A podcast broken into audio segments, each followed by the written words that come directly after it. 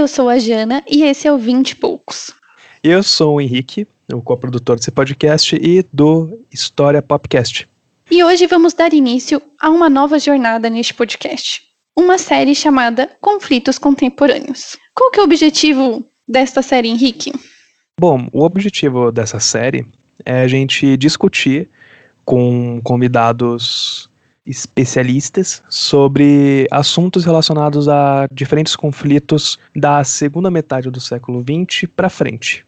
Exatamente. A ideia desta série surgiu em agosto. Em agosto tivemos aquele episódio no Líbano, daquela explosão no porto. Se você não está lembrado, vamos relembrar hoje também. Por isso chamamos uma convidada que tem muito a falar sobre isso. Então, por favor, Aisha, se apresente para os nossos escutantes e diga qual a sua importância para a história contemporânea. Oi, pessoal, eu sou a Aisha. Eu criei a página Desoriente, onde eu trato de assuntos culturais e políticos do Oriente Médio. E hoje a Jana e o Henrique me convidaram para falar um pouco sobre os conflitos entre Líbano e Israel. Antes de tudo, eu queria dizer que eu estava falando aqui para a Ashin Off que eu queria muito ser amiga dela.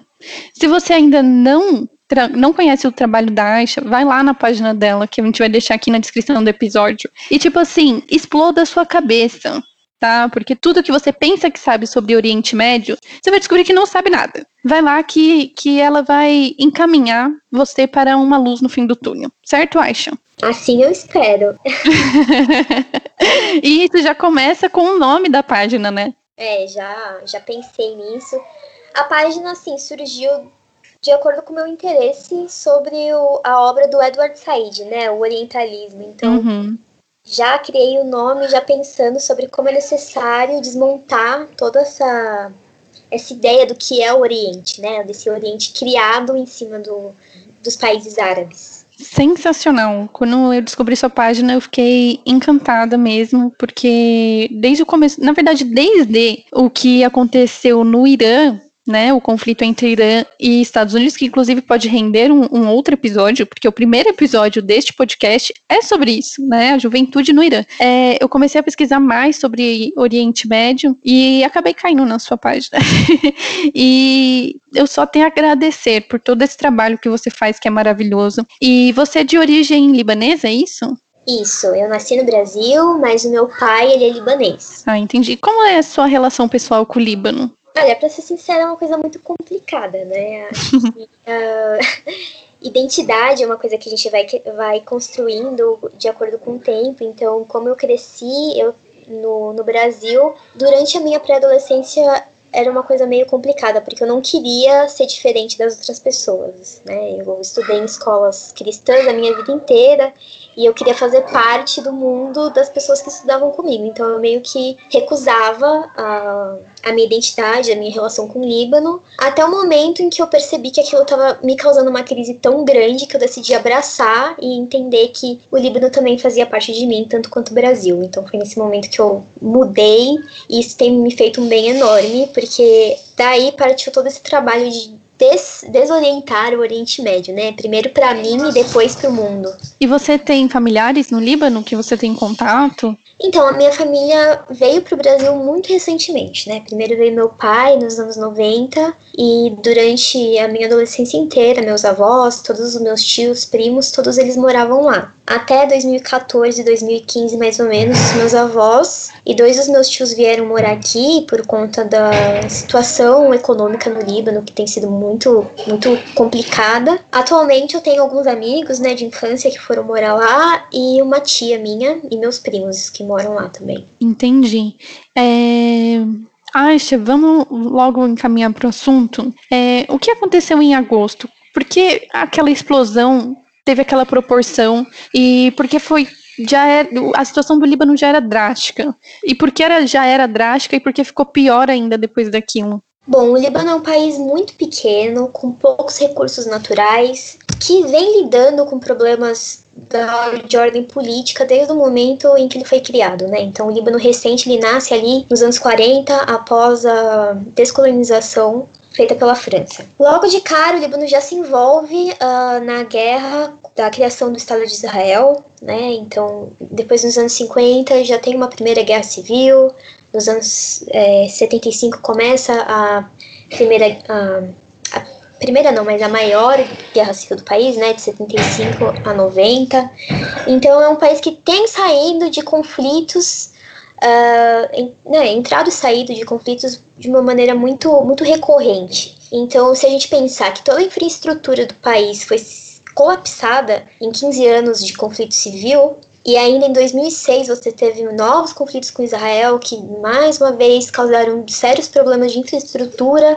Né? O Líbano tem um sério, um sério problema com, com desemprego, principalmente entre os jovens. É um país que expulsa muito sua população jovem, que foi o que aconteceu com meu pai. Ele chegou aqui com 15 anos, porque simplesmente não existia qualquer tipo de perspectiva de, de futuro, de emprego no país. Então você tem fuga de cérebros, uma série de, de coisas que fazem com que o Líbano tenha, uh, tenha sido precarizado de, de acordo com o tempo. Então, pensar também que o Líbano é um país que aplica o neoliberalismo já desde os anos 90, então, para receber os uh, investimentos, dinheiro do FMI, o Líbano tem implementado uma série de, de políticas que têm minado o, o qualquer tipo de estado de bem-estar social que, que, o país possa ter. Então, o, o porto de Beirute, né, que foi o palco do, do acidente de agosto, ele está inserido justamente nessa lógica, um porto que uh, tem sido sucateado pela falta de, de de investimento. E, bom, existem algumas disputas, né, uh, em torno do, do porto. Muitas pessoas dizem que ele é administrado diretamente pelo Hezbollah, que é um partido político que muitos acusam, principalmente a parte cristã do Líbano, acusa de terrorismo.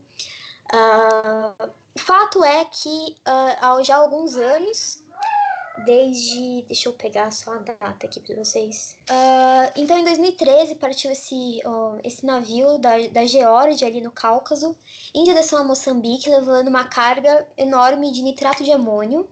E esse navio teve que fazer uma pausa para manutenção no porto de Beirute e, uh, por conta do, do mau estado de conservação do navio, ele foi impedido de seguir viagem. Acontece que essa carga é altamente é, reativa, ela pode explodir de uma maneira muito fácil, ela foi armazenada de forma incorreta em um galpão no porto. E assim, o Líbano é um país muito pequeno, ele tem atualmente com o influxo de refugiados da Síria e da Palestina, mais ou menos 4 milhões e meio de pessoas. E só Beirute tem mais de um milhão de habitantes. Então imagina um porto no coração da cidade, né, uma área extremamente ocupada, urbanizada, o risco que, uh, essa, que um, algum tipo de explosão poderia causar. E foi justamente o que aconteceu, né?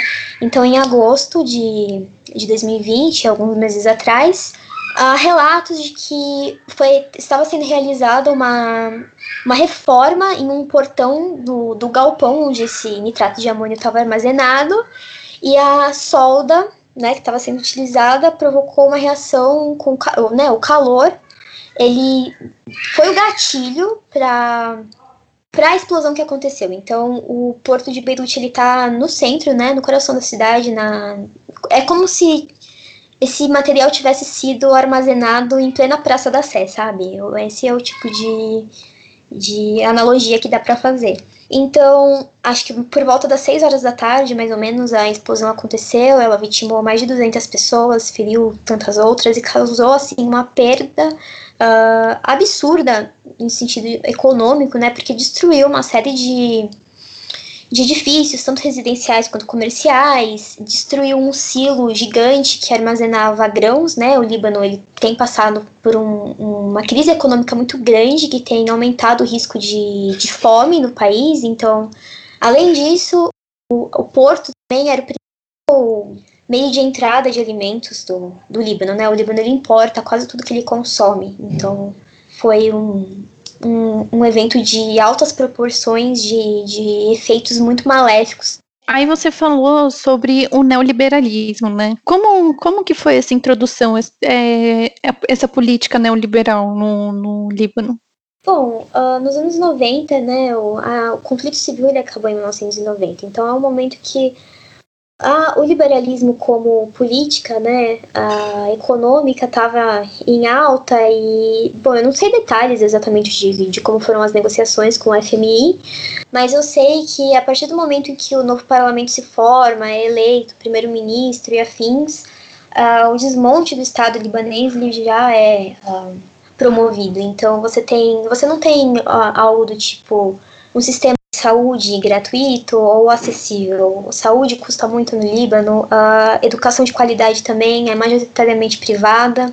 Mesmo famílias de, ba de baixíssima renda, elas fazem o possível e o impossível para conseguir colocar o filho numa escola particular, porque o estudo é a única maneira de você sair do Líbano, né? Você sair do Líbano e, e ter uma carreira fora as pessoas não costumam fazer um planejamento do tipo, eu vou crescer na vida aqui no meu país. É, eu vou para a Austrália, eu vou para os Estados Unidos, eu vou para o Brasil, e aí eu vou ganhar um dinheiro lá fora e vou mandar para minha família. Basicamente isso. Então você não tem também uh, qualquer tipo de previdência social. É, o Líbano ele é, um, é, um, é um país de, de neoliberalismo selvagem, sabe? Muito triste porque a gente sabe que países colonizados, quando tentam uma política mais ligada ao liberalismo da merda, né? Exatamente, essa é a palavra certa. Uh, o Líbano, além disso, ele é totalmente desprovido, né, de petróleo. E uhum. agora essa, essa nova fonte de gás natural que eu comentei, ele pode ser uma, uma chance única, né, do país ter algum tipo de de renda é, relevante. Porque se você olhar, o Líbano não exporta nada, o Líbano não, né, não tem nenhum tipo de indústria nacional. É um país muito pequeno, muito pobre. É, a gente sabe muito bem que a melhor forma de se conseguir investir no próprio país, né, nessa visão, é nacionalizando esses recursos naturais, no caso de países colonizados, como a Jana comentou. Então, Isso. É, o problema é que o Líbano às vezes não tem nem o que é, nacionalizar, sabe? O Líbano realmente não tem geração de energia. Pra você ter noção, fora da, da capital, você tem um rodízio de água e de luz. Então você tem 12 horas. Meu Deus. Com luz, 12 horas sem luz. Então as pessoas dependem muito de. É, como que é o nome? Gerador? Uhum. E gerador à base de gasolina, né? Então. Que é exportado, no caso. É, que além de, disso, né, eles terem que importar, uh, é muito poluente, né? O Líbano uhum, ele tem. E como a gente estava falando do Estado, né, de como o Estado está completamente ausente, o Líbano em 2015, não sei se vocês chegaram a ver, mas ele teve uma crise do lixo. Não tinha, uh, não tinha nenhuma empresa, nada do tipo que pudesse é, recolher o lixo, né? Acabou a, o contrato com a empresa antiga, não sei qual foi o problema que deu com, com a nova, com a nova né, com o processo de escolher uma nova empresa, e aí por meses o país ficou mergulhado em, em, lixo, lixo, ficou na rua, assim, meses e meses e meses. Eu tô imaginando aqui que você disse que o serviço é praticamente inexistente, serviço de saúde gratuito, aí você fala é que as pessoas dependem de geradores ligados à gasolina, que é poluente. Aí eu tô pensando nas pessoas com problemas respiratórios. É, essa questão do lixo, que também é uma questão sanitária e água. Gente, e mais a questão dos refugiados, que, que vão muito para lá, né? É, essa questão do Oriente Médio, o pessoal é, fugindo da Síria, é, da Palestina. É bem complicado essa questão também, né? Exatamente. O Líbano atualmente a estimativa é que ele tenha 101, não minto, 450 mil palestinos desde 1948, porque os palestinos nunca, for, nunca receberam a cidadania libanesa. Então, Nossa. você pode ser a terceira geração nascida no Líbano, mas você ainda é um palestino morando em campo de, de refugiado e etc. Além desse número, você tem mais de um milhão de refugiados sírios para um país com 3 milhões de libaneses. Então, Meu Deus. isso é quanto? Eu, eu sou ruim de matemática, mas é o que é quase um, um terço da população é refugiada, não é? Isso é, sobrecarrega qualquer tipo de serviço, público ou não, mesmo privado. É, é, um estado de, de causa, assim. A, a, minha última visita ao Líbano foi em 2014. E foi muito chocante para mim, porque eu nunca tinha visto um refugiado na minha vida antes. E as pessoas em estado de miséria uh, crônica, na rua, famílias inteiras, não, não tinham onde, onde morar. Eu não sei qual é o critério para você conseguir um, um espaço em um campo de refugiado da ONU, né? Porque é, basicamente é, essa foi a maneira em que o, foi encontrada de alojar os sírios, porque quem tem dinheiro não vai para o Líbano, né? Os sírios ricos eles foram para os Estados Unidos, para a Europa, e quem chegou no Líbano geralmente chegou a pé.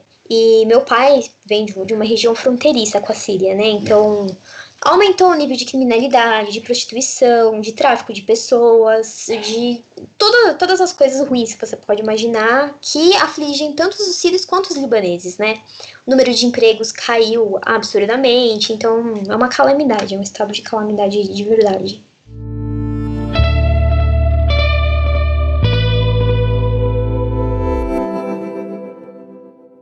Você comentou durante sua fala, Aisha, é, sobre a questão da guerra civil de 75 a 90, da questão política, né, toda a construção política do Líbano. E eu queria perguntar, já que a gente compreende que a guerra civil que ocorreu em 75, ela teve como grande motivador uma disputa entre os grupos confessionais, entre os grupos religiosos presentes no Líbano. Eu queria perguntar para você mais ou menos como é que é essa questão da diversidade religiosa nessa região que pelo menos pelo que eu estava lendo para fazer esse episódio, eu vi que é presente não só no século XX, mas no século XIX também. Bom, sim, o país, é, o Líbano é um país multi, multireligioso, multiconfessional, e o sistema político que foi implementado nele é o confessionalismo, né? Uh, existe um termo da ciência política, né, que agora vai me, vai me fugir, mas os, o uh, consociativismo, algo do tipo. Uh, é uma teoria, né, da ciência política em que países etnicamente ou religiosamente plurais, eles precisam é, fazer alguma, alguma coisa para poder representar todos os grupos que estão presentes naquele território. Então, o Líbano reconhece oficialmente 18, 18 religiões, né? Não religiões, mas 18 grupos confessionais. Então você tem sunitas e xiitas muçulmanos, você tem os drusos, que são um grupo confessional à parte, né? Ele tem, tem elementos do islamismo e de outras, outras religiões também. E tirando esses três grupos, e também os alauítas, que também às vezes são inseridos junto com os muçulmanos, o resto, né, os outros 14 são uh, grupos confessionais cristãos. Então vocês têm os gregos ortodoxos, os maronitas, os assírios, um, os armênios, enfim, é uma infinidade de, de grupos confessionais. O Líbano, depois da queda do Império Otomano, ele entrou sob tutela francesa, né? Teve um pequeno período uh, independente, logo após a França instaura o mandato na região. A França gosta de dizer que interfere na, na região do Monte Líbano por conta da necessidade de proteger os grupos cristãos, né? O, o Líbano ele é um país que, pelo menos nos anos 30, ele é um país majoritariamente cristão. Há quem diga que foi criado, né, para ser um país cristão, mas enfim. Uh, a França, então, entra e instaura, instaura mecanismos políticos que uh, pudessem representar os grupos. Então, foi feito um censo em 1932 e esse censo apontou que a maior parte da, da população libanesa era cristã maronita.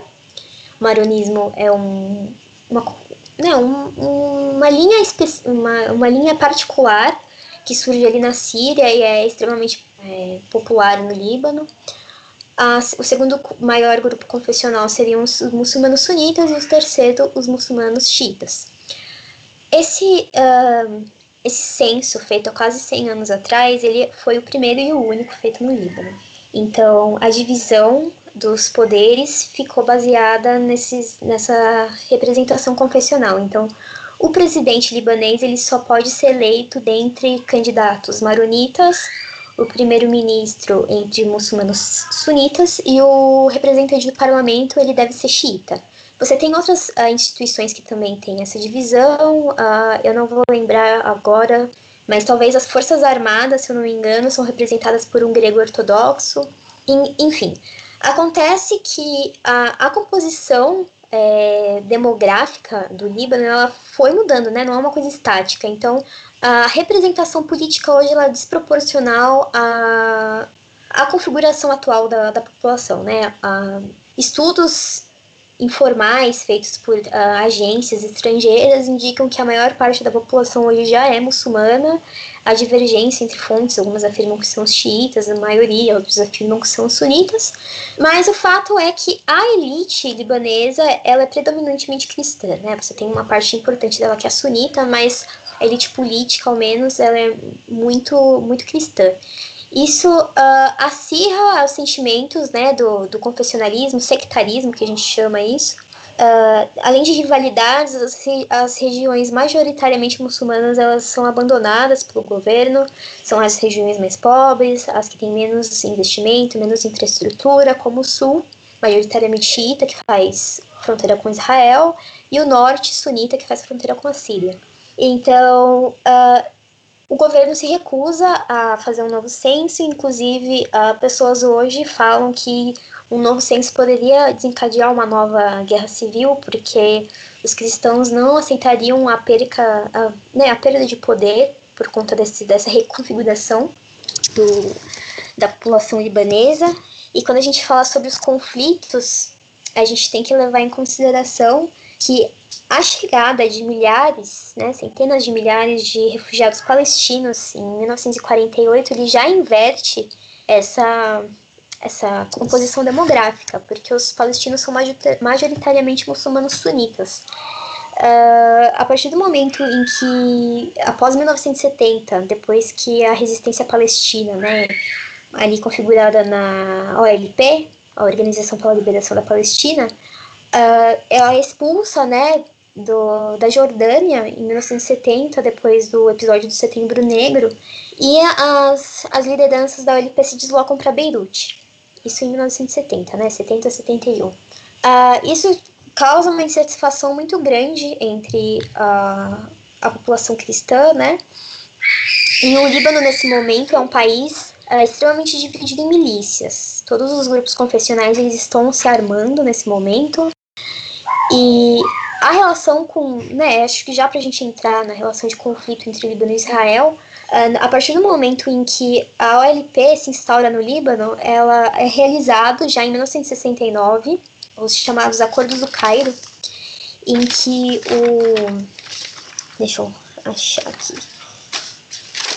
Basicamente foi um acordo entre o, o exército libanês e a OLP uh, permitindo, de, de alguma maneira, a, a ação né, das milícias palestinas em território libanês. Então, foi feito esse acordo em que o sul do Líbano passou a ser usado pela, pelos, é, pelos fedaim, né, pelos, é, pelos soldados palestinos, não sei se soldados é o melhor termo, talvez os, os militantes né, da, da OLP, eles passam a, a usar uh, o Líbano como ponta de lança, né, para ataques feitos contra Israel, contra o norte de Israel, ali na região da Galileia.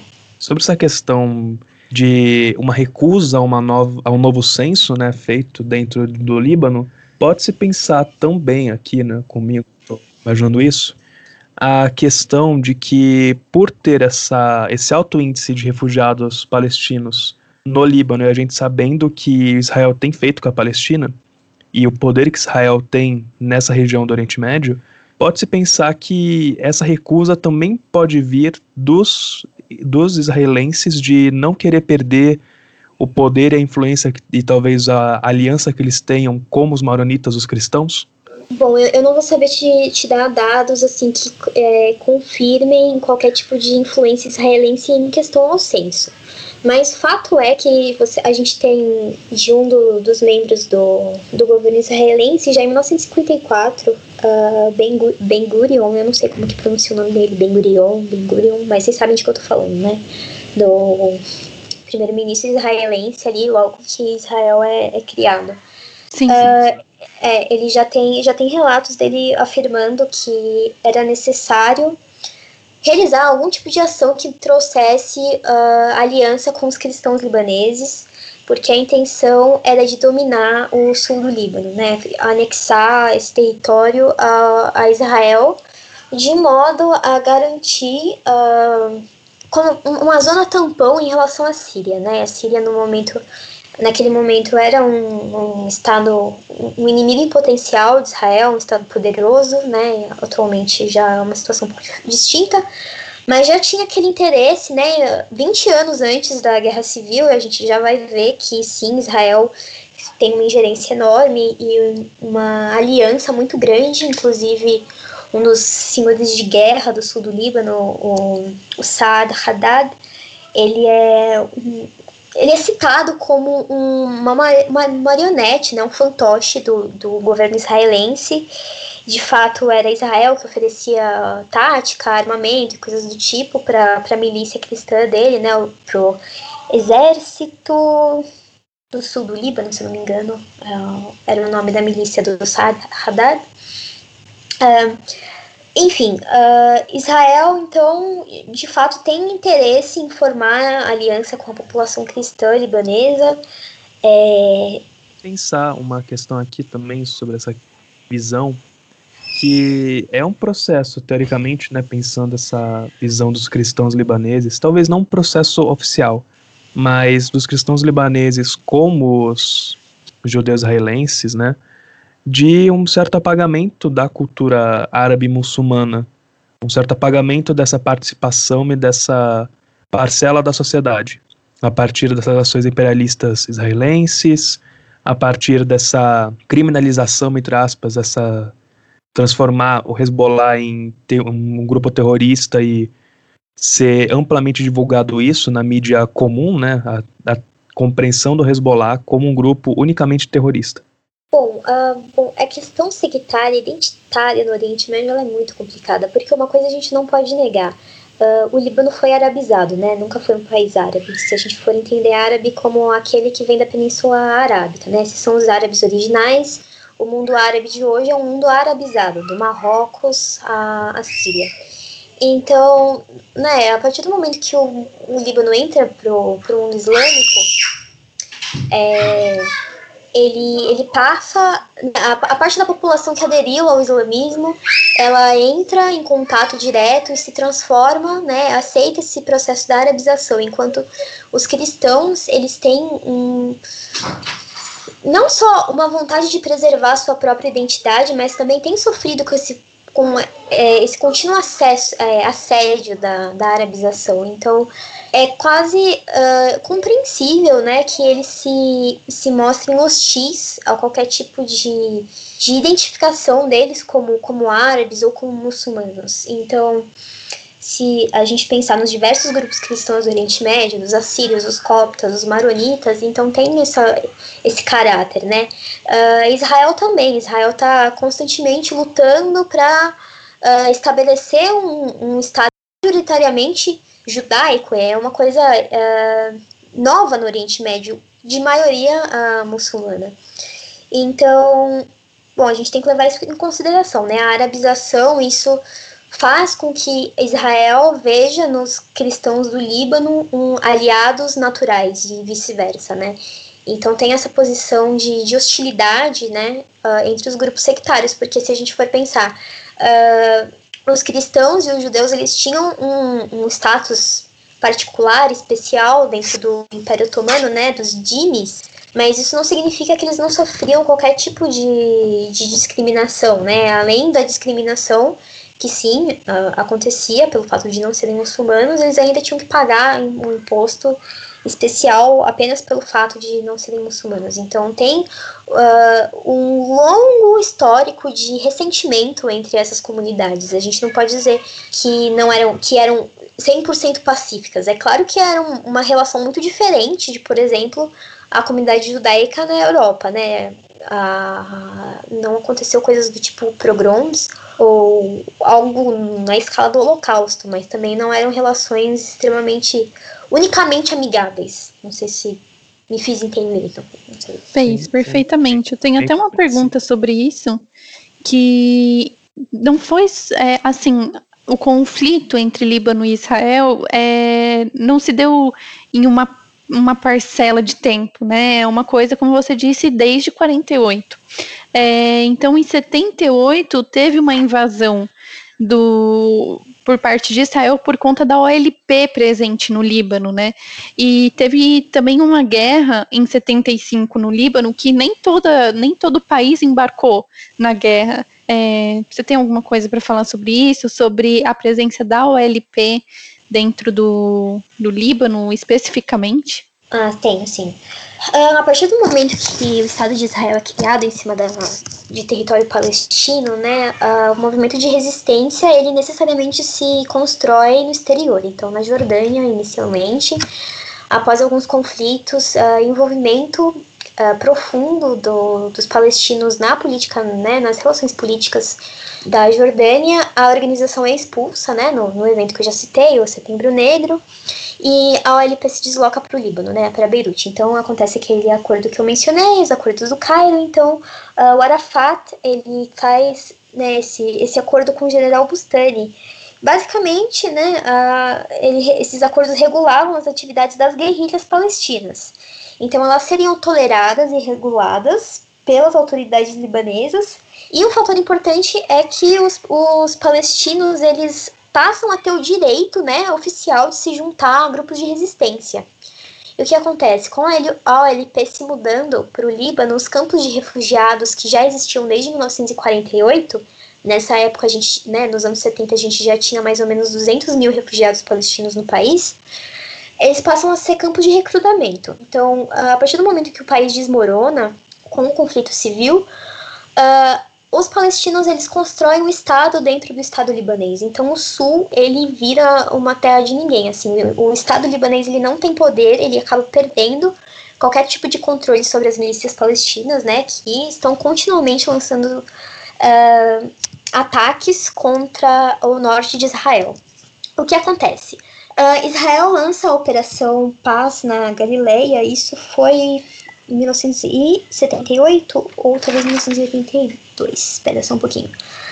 Uh, ah, em 1978 foi a Operação Litani, né? O Litani é um rio no sul do Líbano. Uh, como eu falei, o sul ele é majoritariamente xiita, mas na fronteira com Israel você tem quase que uma, uma como posso fazer, uma borda assim de vilas cristãs.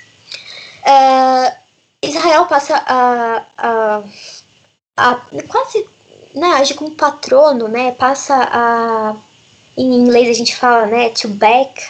Eu, eu tô eu perdi o, o termo em português, mas eles passam a Ai, gente, me ajuda aí, um termo bom. Tipo o Irã com o Hezbollah. Patrocinar? Acho que é um, é um termo. É, eu acho que é patrocinar. Acho que. É, ela. Financiar. Financiar, isso pode ser, financiar não só com dinheiro, né, mas com inteligência, com recursos é, militares, armamento, munição, esse tipo de coisa. Então foi formado tipo um cinturão uh, cristão no sul, e esse cinturão ele se volta contra, contra os, os, palestinos. Então, a guerra civil libanesa é assim, uma coisa impossível de você entender. É, sabe aquele meme que tem um cara muito louco assim apontando para um para um painel cheio de linhas ligando um monte de fotos e documentos, essas coisas, porque era um, um conflito multilateral. Você tem inúmeras, é, inúmeros grupos se enfrentando no, naquele país. Lembrando que é um país com 160 quilômetros de extensão. Então você tem, sei lá, da, de São Paulo até um pouco depois de Campinas. Esse é o tamanho do país. Você tem 18 grupos confessionais se matando, sabe? Esse era o Líbano dos anos 70. Então, para responder né, o que a Jana perguntou sobre a OLP, uh, ah, o, que, o que estoura essa guerra no Líbano? Uh, milícias cristãs, né, a Falange, né, as Falanges a gente chama, o Partido Qatar, é, cristão maronita, um, um partido de extrema direita, é, ataca posições da OLP em Beirute e esse é um dos motivos que levaram a, a, ao início da Guerra Civil em 75. Uh, não gosto de generalizar, dizer que você tinha cristãos contra os palestinos e os muçulmanos a favor dos palestinos. Não era exatamente assim. Você tinha inúmeras dissidências dentro do, da, dos grupos religiosos, mas basicamente você tem uh, um forte apoio né, muçulmano aos palestinos, enquanto os cristãos eles veem a presença palestina como uma ameaça à hegemonia do, do Líbano. E Israel manipula isso. O que, que Israel passa a fazer? Desde 78 e principalmente em 1982, uh, de forma a consolidar essa zona de segurança que eles tinham formado no sul do Líbano, é, quando eles decidem apoiar esses grupos cristãos, né, do Saad Haddad, eles lançam a Operação Paz na Galileia. E é nesse momento que ocorre o cerco a Beirute, né, o que que acontece? Uh, Israel, então, invade o Líbano e ataca não apenas posições palestinas, mas também civis libaneses, de forma a causar indignação na população libanesa e essa mesma se voltar contra os palestinos. Então, a tática é basicamente assim: você mata todo mundo e você faz com que os palestinos culpem a invasão. Eh, os palestinos não, desculpa, os libaneses culpem essa invasão israelense. Uh, culpem os palestinos pela invasão israelense, sabe? Com, no sentido de se esse movimento de resistência não estivesse aqui, nós não estaríamos passando por isso. Essa basicamente é o pano de fundo no qual o conflito acontece. Eu tenho, eu tenho mais coisas para aprofundar, mas eu queria saber das, das perguntas de vocês, para não, não, me adiantar e acabar. Sem problemas. É, eu queria perguntar um negócio sobre. Você comentou dessa arabização né, do, do continente, no caso acho que pode se colocar continente, né? É, que eu, eu lembrei do, do Said, né, que você comentou no começo do programa, e pensar que talvez essa arabização, essa construção né, do Oriente Médio como hegemonicamente, homo, quer dizer, hegemonicamente não, mas de forma homogênea árabe, é uma construção orientalista que apaga também, assim, existe o apagamento dessa população árabe por parte desses grupos que a gente sabe, por exemplo, Israel com Palestina, mas no contexto geral, cultural e pensamento, pode-se colocar que tem nesse processo de arabização e compreensão do, do Ocidente para com o Oriente essa, esse apagamento do resto das do, do resto das dos grupos confessionais. Tipo, quando você fala sobre Líbano, sobre qualquer lugar do Oriente Médio para qualquer pessoa, ela vai provavelmente pensar no árabe clássico, Osama Bin Laden e tudo mais, que é completamente errôneo, obviamente.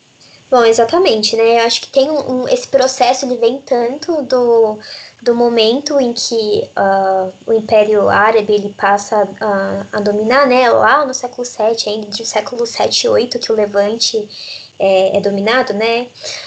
Uh, o que, que acontece? Você tem esse processo de arabização que vem tanto nesse momento quanto de fora, né? Esse processo do Ocidente de sempre olhar para o Oriente Médio e enxergar apenas o árabe.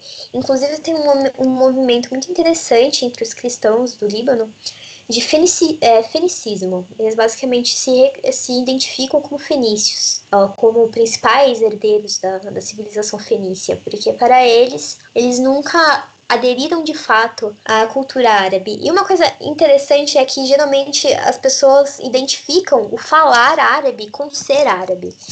E não é bem isso, né? A gente sabe que o Líbano, ele está inserido no Levante, né, que é uma região que compreende Síria, Líbano, Israel, Israel não, desculpa, Palestina.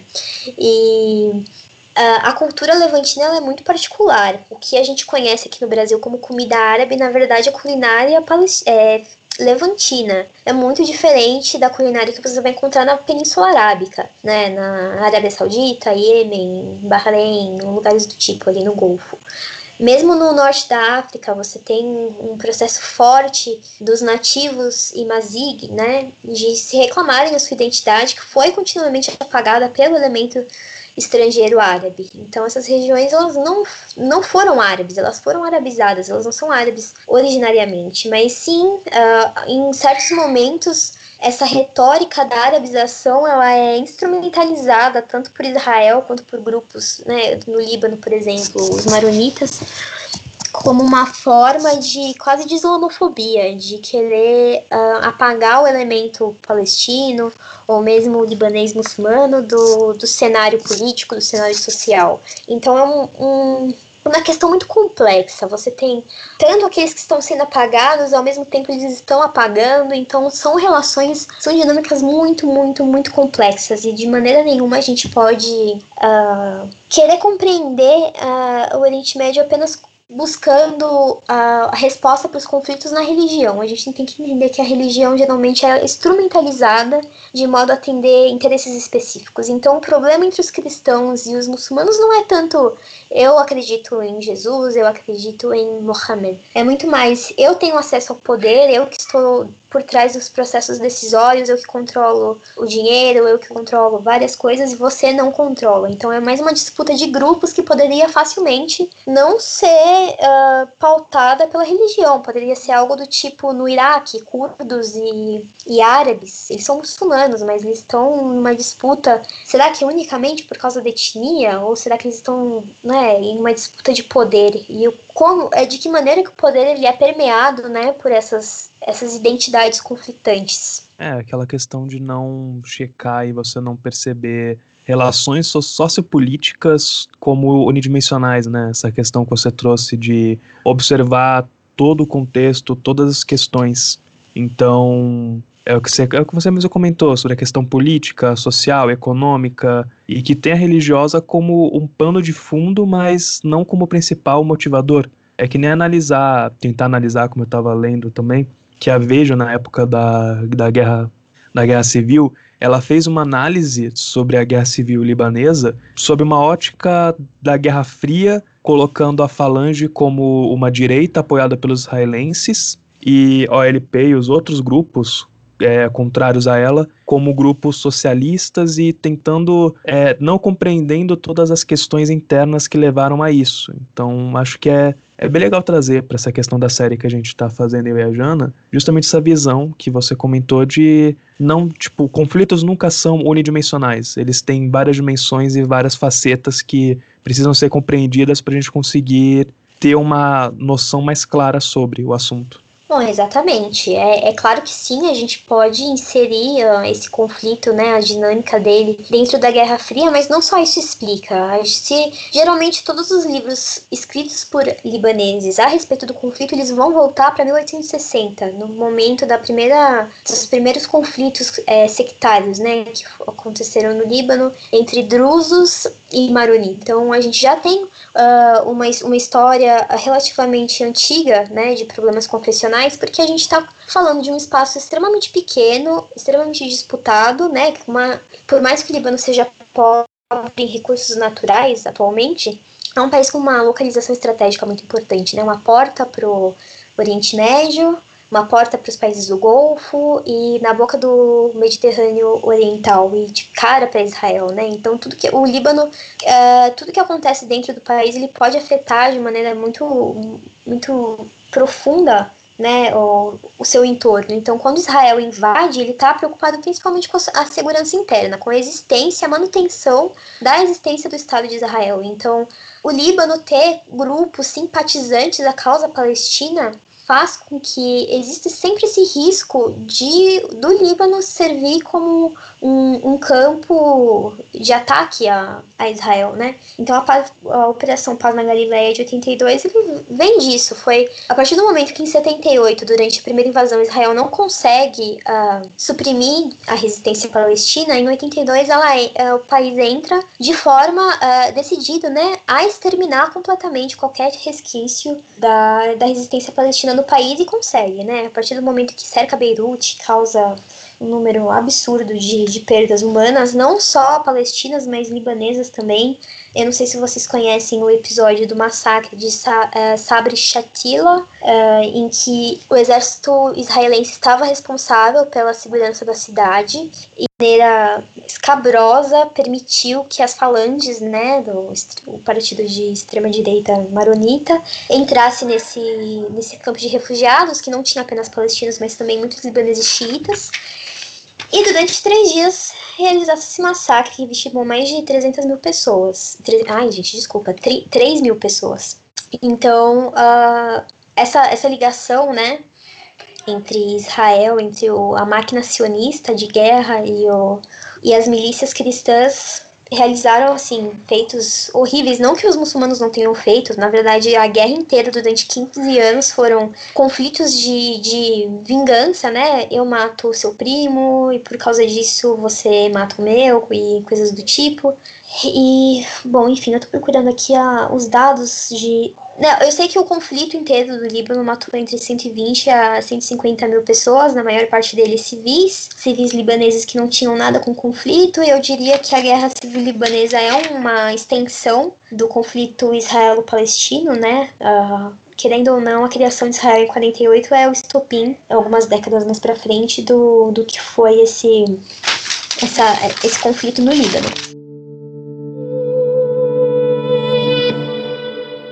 Uma perguntinha, é como que era a posição do governo, a posição oficial do governo como que era passada para os libaneses é, a posição governamental sobre a OLP no Líbano? Ah, bom, os dados que eu tive acesso até o momento é que, uh, de certa forma, o governo oficial libanês ele podia até ser de certa, né, até certo ponto simpático à causa palestina, tanto que em 69 acontecem aqueles acordos, né, de, do Cairo, é, o, o general à frente do, do exército libanês que, que firma o trato, ele é cristão.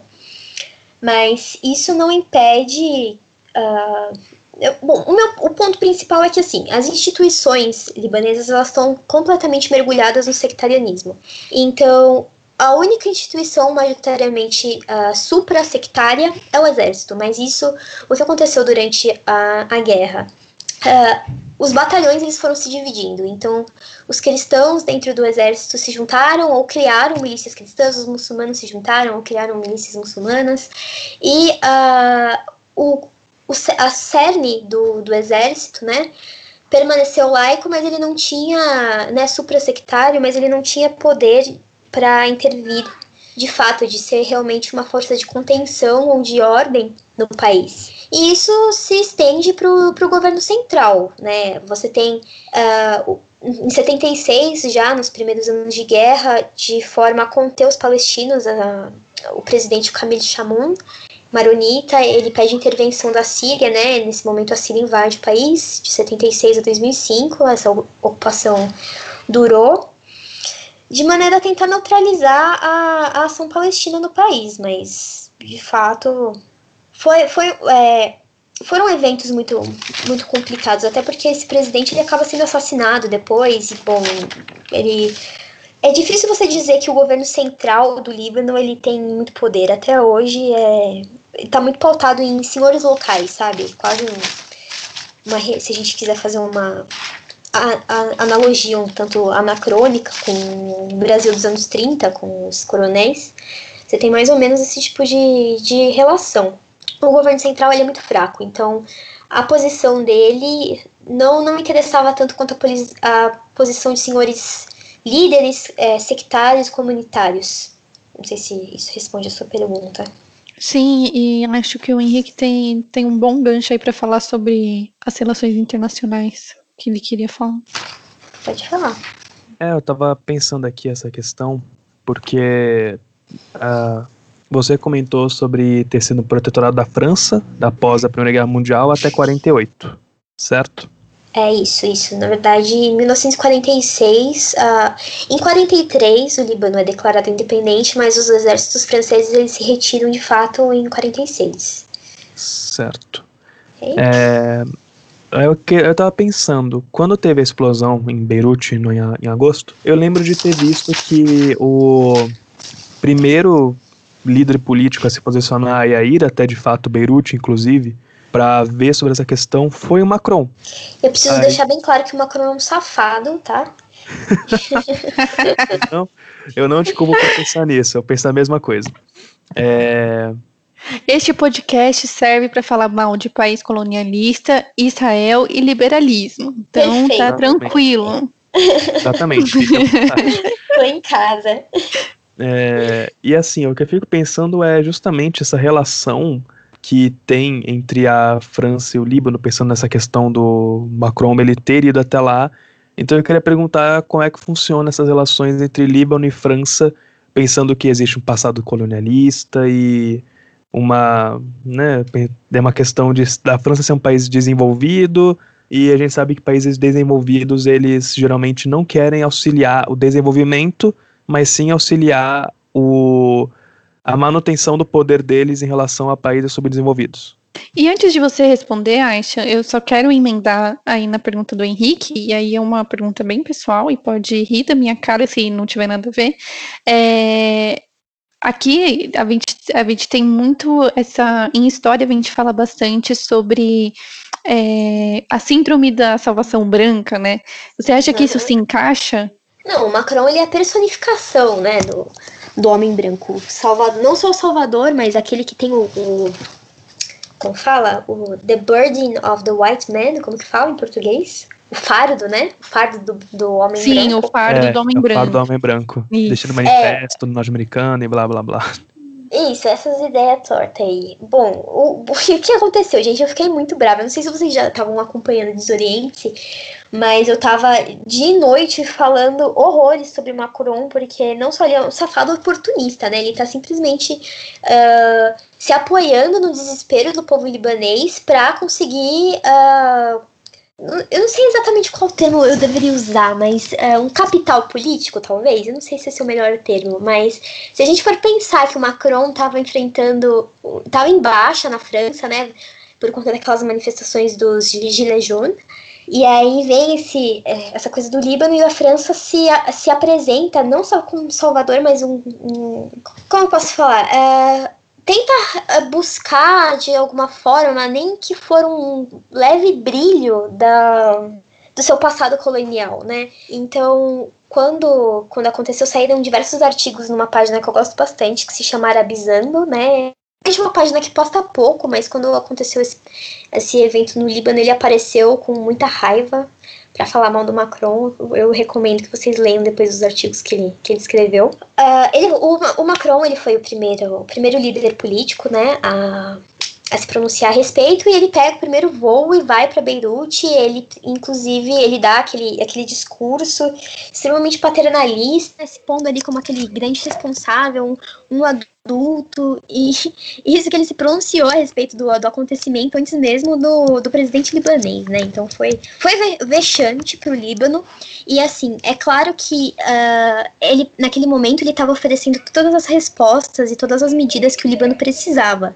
Mas aí que fica a questão: é ele que decide o, o destino, ele decide o, o que deve ser feito, porque a classe política libanesa, além de muito corrupta, ela é extremamente ineficiente, né? Ela são os mesmos líderes se, se é, é, se mantendo no poder, geralmente você, é, o Líbano tem essa, essa mania de, de eleger sempre o filho do político anterior, então tem essa coisa quase de, não de nepotismo de fato, mas você tem os mesmos grupos familiares sempre estão presentes na, dentro do parlamento libanês. O Macron, ele né, tem um discurso totalmente problemático que mostra que o Líbano ele nunca deixou de ser, uh, de certa forma, uma colônia francesa. Porque, né, por que eu falo isso? Porque uh, a elite cristã, ela tem relações afetivas com a França muito grandes. Então, a partir do momento em que uh, a França estabelece o, o mandato, tem um, um, certo, uma certa aprovação entre alguns setores cristãos do, do país, então é uma coisa muito bizarra.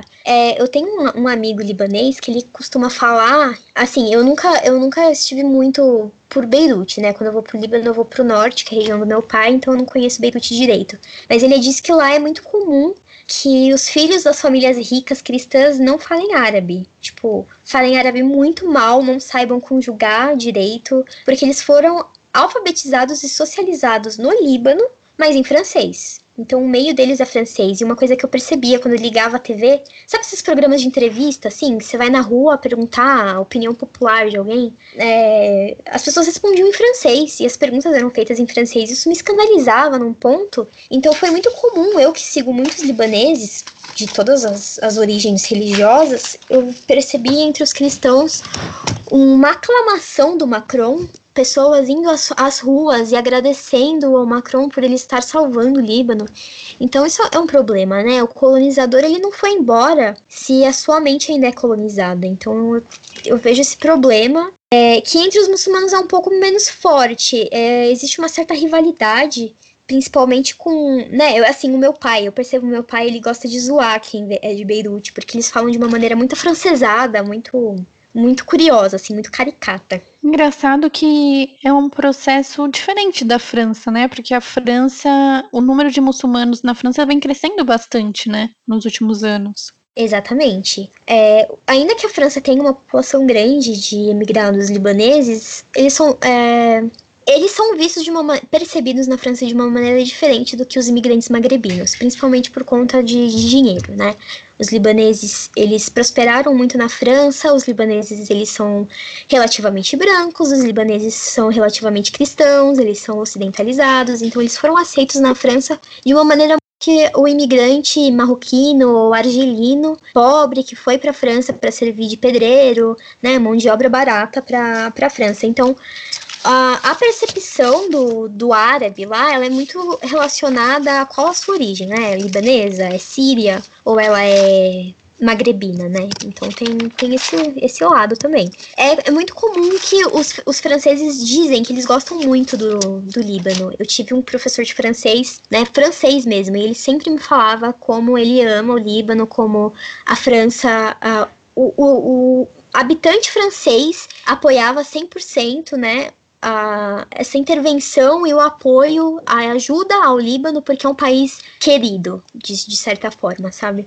Mas isso, a, essa percepção em relação à França muda de acordo com o, o, grupo confessional, né? A tendência dos muçulmanos é ver o, france, o elemento francês como um elemento invasor, enquanto o, o elemento cristão talvez veja como um possível salvador, como se eles fossem irmãos pelo fato de dividirem a, a mesma crença. Que loucura! Eu não sabia disso.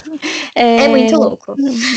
É, é, novamente, como você falou, a gente tentar é, colocar em duas chaves, né, os problemas do Oriente Médio, os conflitos, e colocar principalmente a chave religiosa nisso, é uma inocência da nossa parte, né? É, é, é, muito difícil você não estar lá e você querer compreender essas coisas, né? Uhum. É, é, é, muito esquisito, porque do mesmo modo, do jeito que eu tô falando, talvez possa parecer que existe uma rivalidade, assim, sem fim entre cristãos e, e muçulmanos. Não é bem assim, né? Uh, é claro que você tem uh, relações. O problema é que o Líbano é sim dividido entre os grupos confessionais. Inclusive, é muito comum que as cidades sejam uniconfessionais, né? Uh, você vai ter vilas 100% cristãs, vilas 100% muçulmanas. Até existem é, cidades uh, que misturam, mas elas costumam ser predominantemente de uma, de uma confissão só. Ou se ela é cristã, ela tem maronitas, gregos ortodoxos, armênios, mas todos cristãos, sabe?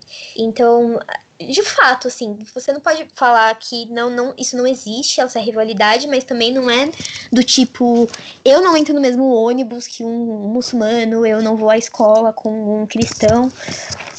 Sim, existem diferenças, né? Eu acho que é difícil de fazer uma, uma, uma comparação com o Brasil para ficar mais claro, assim, pelo menos na minha cabeça é meio difícil. Mas também a gente tem que lembrar que o, o a guerra civil, em que você tinha muçulmanos massacrando cristãos e cristãos massacrando muçulmanos, acabou nos anos 90, né? Tá fresco na cabeça de muita gente. Meu pai cresceu durante essa guerra, o meu avô lutou durante essa guerra, os avós das outras pessoas lutaram. Então as marcas desse, desse conflito sectário, elas estão muito presentes e é uma coisa não muito discutida. É, eu percebo um certo calar na sociedade libanesa, sabe? Tipo, não vamos falar sobre isso e fingir que nunca, que nunca aconteceu.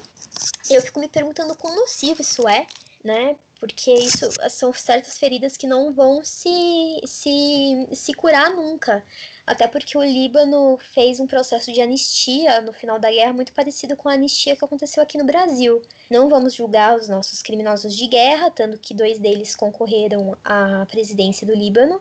Nossa. E né, o, o Samir Jajel e o Michel Aoun. O Aoun acabou sendo eleito porque ele, ele é menos sanguinário do que o Jajel, né? O Jajel é reconhecidamente um, um sanguinário maluco. Nem os cristãos gostam dele eles, tipo, ele tinha a, a tática de cimentar muçulmanos e jogar no, no mar de helicóptero, pra vocês terem noção. Então, então, saudável, né? É, pois é, saudável. E, assim, uh, no, na carteira de identidade libanesa tá escrito seu grupo confessional, então era muito comum as milícias fecharem os, as rodovias e pedir as car uh, o cartão de identidade e você era metralhado na hora de acordo com, né, com a sua religião. Então eu sei que isso aconteceu em Beirute logo no, no início da guerra. Você matou quantos? Mil pessoas em algumas horas por conta disso. Eles fizeram um bloqueio, tipo uma blitz. Ah, você é muçulmano? Vem aqui passaram fogo. Ah, essa aqui é uma vila cristã, vão passar fogo também. Então, é, esse tipo de rivalidade sectária, ela tá né, muito presente. Às vezes era o seu vizinho, você cresceu com aquele cara, mas ele tá te matando porque você é da religião inimiga, entre aspas, né? Gente, que é, é complicado, né? É, Aisha, pra gente caminhar pro final, é, sempre que a gente escuta falar sobre alguma coisa no Líbano, principalmente sobre Beirute, dizem que é uma cidade fênix, que ela foi destruída várias vezes e nasceu das cinzas, né? É, queria que você falasse um pouquinho sobre isso, sobre essa força do povo libanês. Ai, olha, é, de fato, né, Beirute é uma das cidades mais antigas do mundo a ser continuamente habitada. Né? A gente tem mais de 10 mil anos de história ali. E eu, eu, eu, percebo essa vontade entre o povo simples, não as pessoas que estão envolvidas com, com o exército, com milícias, de querer viver em paz. Né? Tem, como eu disse, talvez o que eu esteja, estava falando tenha essa, essa ideia de rivalidade mas existe também uma solidariedade muito grande entre as pessoas que não querem viver em conflito. E quando eu, eu, citei meu avô, né? Nós somos muçulmanos e estava para acontecer uma é, contra os cristãos. E o que, que ele fez? Ele encheu o carro dele de cristãos e escondeu, né? Então essas pessoas existiram, existiram e elas estão sempre por aí tentando fazer o possível para que a violência sectária não volte. E eu vejo isso é, materializado em Beirute, né? Ela sempre se reconstrói de todos os, os, os conflitos que aconteceram de 75, de 2006, na, no conflito entre Hezbollah e Israel. É muito triste você passar pelas cidades do Líbano, Trípoli, um, Beirute, porque você vai ver as paredes de um, esburacadas em um nível assim que você se pergunta como que aquilo tá em pé de tanto tiro que você vê na parede. Mas do lado você vê um mural celebrando a paz, você vê uma igreja construída do lado da, de uma mesquita. Então tem esse lado de solidariedade muito importante que me emociona muito assim no, no Líbano, porque as pessoas estão apenas tentando levar sua vida de maneira uh, saudável, em paz com seus vizinhos, não importa qual seja a religião deles. Mas, como eu disse, grupos externos eles manipulam essas rivalidades, esses sentimentos de modo a, atender interesses muito específicos, né? E quem fica preso no meio, quem morre nesses conflitos são civis. São civis que têm um melhor amigo muçulmano, sendo cristãos, são os amigos que, que não estão ligando para esse tipo de rivalidade. Então, é isso, Beirute, ela se reconstrói, sempre se reconstrói na, na união, né? Quando aconteceu a explosão na cidade, você não tinha o poder público para reconstruir. Então as pessoas organizaram mutirões é, voluntários, e as pessoas pegaram as vassouras que elas tinham em casa e foram varrer caco de vidro, foram varrer a poeira, foram, sabe, limpar a cidade. Então a partir do momento que você não tem um, uma força. Uh, como eu posso falar, aglutinadora, né? O governo ele não está presente, ele não tem uma centralidade. As pessoas se unem da maneira que elas podem, tentando passar por cima de todo esse tipo de rivalidade uh, religiosa que possa existir. Essa sua fala até me emocionou aqui, porque é, é como se fosse como se fossem pessoas largadas, né, pelo poder público. E, e, isso é muito triste, né?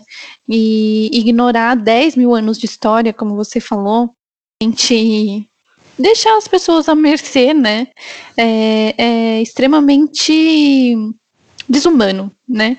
E eu, eu tive a ideia de criar essa série justamente para a gente entender que é isso que você falou, não são, não, não é só por, por conta de religião, não é só por conta de política, é, não é meramente um, uma questão econômica. Sempre atrás de um conflito tem pessoas, tem uma Exatamente. população, tem famílias, tem trabalhadores. Então, é isso que a gente precisa entender, sabe? Porque a ganância política, a ganância econômica, precisa massacrar tanto a população civil. E qual que é o preço disso? e como essas pessoas ficam na história, que geralmente, como a gente falou do Macron, né? É, o Macron ele, ele vem como e salvador, como o homem branco cristão que está ali fazendo seu papel colonial. E, gente, pelo amor de Deus, né? Colonização saiu de moda já faz um tempo. A gente teve duas guerras justamente sobre isso. E, e diziam que a guerra era para nunca mais acontecer isso, né? Então, eu acho que para começar essa série, o episódio foi perfeito, assim, você é extremamente incrível, mas você precisa continuar esse seu trabalho para colocar um pouquinho de luz nas nossas cabecinhas ocidentais. Ai, Jana, você é demais. Não, sério, me emociona muito o interesse de vocês e esse trabalho, esse esforço de querer trazer uh, uh, narrativas como as minhas para para quem quer, para quem tem sede de conhecimento, para quem está se dispondo a, a, abrir a mente, né, e entrar em contato com, com uma narrativa que está excluída propositalmente, né, da, uhum. da grande mídia ou coisa do tipo. Então eu espero que a gente continue aí por muito tempo com várias parcerias para que a gente possa trazer um pouco de, de luz aí para as pessoas. E muito obrigada pelo convite de verdade. Eu sei que assim, eu sou muito atrapalhada, que eu falo demais, que eu me perco nas coisas. Mas, Imagina. mas assim, eu tenho muita coisa que ficou de fora. A gente pode, né, talvez com, fazer outro episódio. Isso. Porque é assim, a pessoa não volta só uma vez. E o Henrique quer falar alguma coisa? Não, eu queria agradecer, porque realmente foi uma, uma baita aula. Eu, eu comecei a ver Líbano, né? Quando a Jana deu a ideia do episódio, a gente ia fazer o, o primeiro episódio sobre outro assunto. Né, ela falou: não, vamos colocar Líbano. Eu, beleza, vamos lá. Aí eu comecei a estudar, aí eu, os meus alunos de atualidades, que eu dou aula para um projeto de reforço do Enem, os meus alunos, os meus alunos Mandei de jobs eles... pro Henrique. Contato é, Henrique. é, nessa, nessas aulas, meus alunos pediram para eu falar sobre a questão do Líbano, e aí eu juntei o útil ao agradável, né? Peguei para estudar os dois juntos, e assim, eu nunca vou conseguir ter uma compreensão tão grande quanto a Aisha, por exemplo, justamente uhum. porque ela estuda, ela tem uma vivência diferente quanto a isso. E eu queria agradecer porque foi uma, ba uma baita aula que eu com certeza vou mandar para os meus alunos para complementar para várias pessoas, porque é necessário. Eu queria muito agradecer você por ter aceito o convite e ter participado e ajudar a gente, como a Jana falou, a desconstruir um pouco a nossa cabeça ocidental. Ah, obrigada, gente, de verdade. Aisha, você tem dicas culturais para as pessoas que querem conhecer um pouco mais a história do Líbano ou sobre qualquer outra coisa, uma série, um filme, um livro? Hum, deixa eu pensar. É, eu acho que o problema principal é a falta de material disponível em português. Uhum. É, os livros, que, os livros, os artigos que eu usei para me preparar para hoje, o que eu costumo ler assim para a vida, tá tudo em inglês ou em francês. Eu posso até fazer uma lista e mandar para você depois, mas eu tô, eu vou ficar te devendo um, um, uma fonte em português, principalmente. Mas assim, uh, você tem séries na, na Netflix é, libanesas que imagino que estejam legendadas. A gente tem também uh, perfis, né? Tem o que eu falei da Fatuma, o Fala Fatuma. Ela tá morando no Líbano atualmente. Ela fala sobre o Islã, ela fala sobre a vida dela ela, eu acho que ela já, ela já se formou, mas ela, ela costuma falar sobre vida acadêmica no, no país e tal. E tem o blog do Ibra, né? O Ibrahim, ele é, ele é libanês, atualmente ele mora no, nos Emirados Árabes, ele mora em Dubai. Ele fala muito sobre o Golfo, né, sobre os Emirados Árabes e sobre o Líbano também. Então ele tá sempre postando foto, tipo, no Líbano neva, as pessoas ficam, que? Como assim? Neva no Líbano? Ou ele fala muito sobre identidade levantina, né?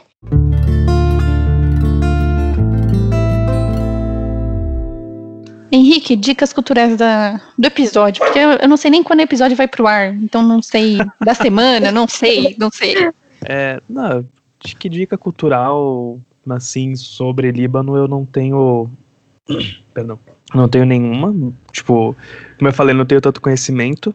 É, um uma coisa que eu tava pensando que eu tava vendo hoje, não é sobre Líbano, mas é na região do, do, do, do Oriente Médio, que eu estou vendo de comprar, que é o quadrinho da Marjane Satrapi, o Persepolis.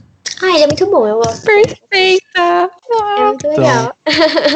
Eu acho que é uma boa dica que eu cheguei a ler algumas, algumas partes dele online, né, pelo, pelo computador e eu estou vendo agora de comprar físico e eu acho que é bem legal para compreender uma, uma vivência e um pensamento acerca do Oriente Médio de alguém que viveu lá, de fato. Ah, eu acho legal, é, é que assim, o, o Persepolis ele é da, do Irã, né? Sim. É, então ele vai falar Sim. sobre o persas e enfim. Mas um legal é o Árabe do Futuro. Ele é um quadrinho também. Ele é de um, um rapaz, ele nasceu no. Ele nasceu na França, de mãe francesa, e pai ahn, argelino, talvez. Egípcio ou líbio, não sei, mas é do norte da África. E ele morou e ele fala. É sírio, não é?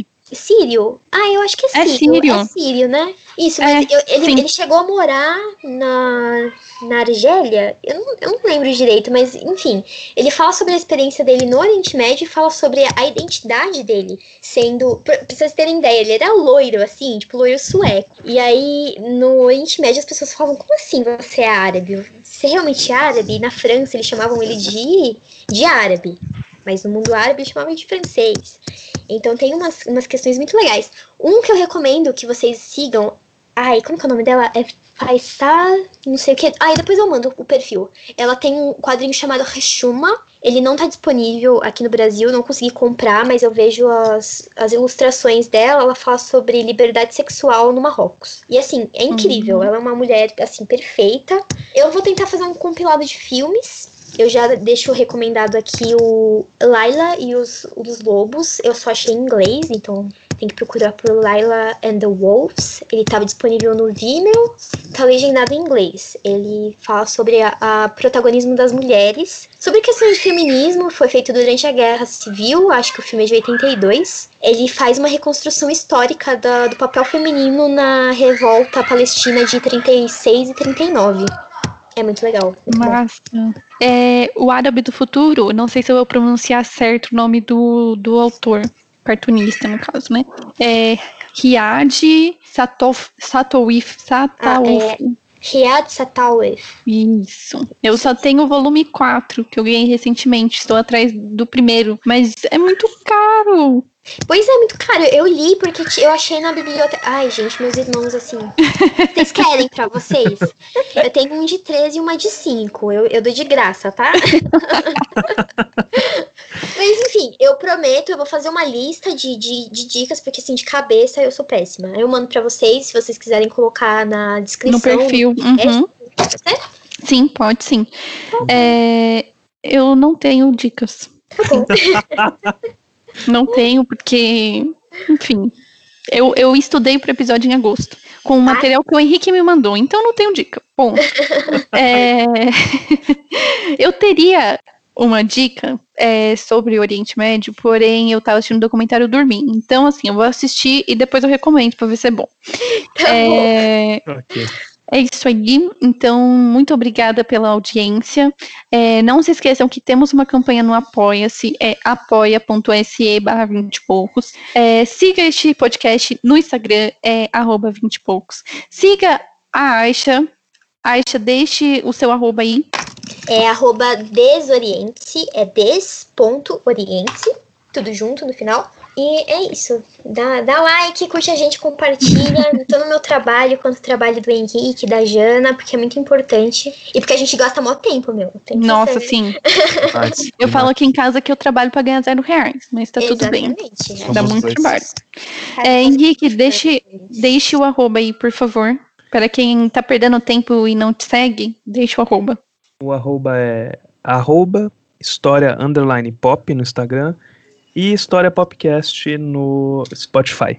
Ah, eu tenho uma dica. Ai, dica da Jana. Deus iluminou minha mente. É, para quem aí tá perdido em tudo que a gente falou sobre Palestina e Israel, o José, que é quase sócio desse podcast também, ele tá fazendo uma série sobre a Palestina lá no Verdade. Escuta História. Então, assim, ele lança é, periodicamente, na verdade, esporadicamente, não tem data certa para ele lançar as coisas, é, episódios falando sobre questões palestinas. Então, é um, um tema muito importante de a gente se enten- da gente entender e se posicionar. É, entender, inclusive, porque o Brasil atualmente está apoiando Israel, está tentando mudar a embaixada de cidade, é, porque a Palestina não está mais no Google Maps, essas questões é, cotidianas, né? E é, como a gente falou muito aqui sobre a OLP e Israel, eu acho importante para quem tá meio perdido, ir lá e, e, dar uma introduçãozinha aí no tema. É isso, galera. Muito obrigada. É, não sei como será as próximas, os próximos episódios sobre essa série, mas assim que a gente conseguir fazer um outro episódio, nós postaremos aqui. E se você tem interesse em algum conflito contemporâneo, como o Henrique falou, fala aí o, o corte de tempo, Henrique. Do opa, da metade do século XX para frente. Então, 1960, podemos Isso. colocar assim? Podemos. Pra frente, exatamente. Eu não gosto de falar de Segunda Guerra, tá? Nem de Primeira. Eu gosto de coisa atual. É, já tem muito material aí produzido sobre isso, então vamos falar de outras coisas. E se você quer saber sobre algum outro conflito, manda no direct do 20 e poucos, beleza? Muito obrigada, beijos, tchau. Tchau, tchau, pessoal.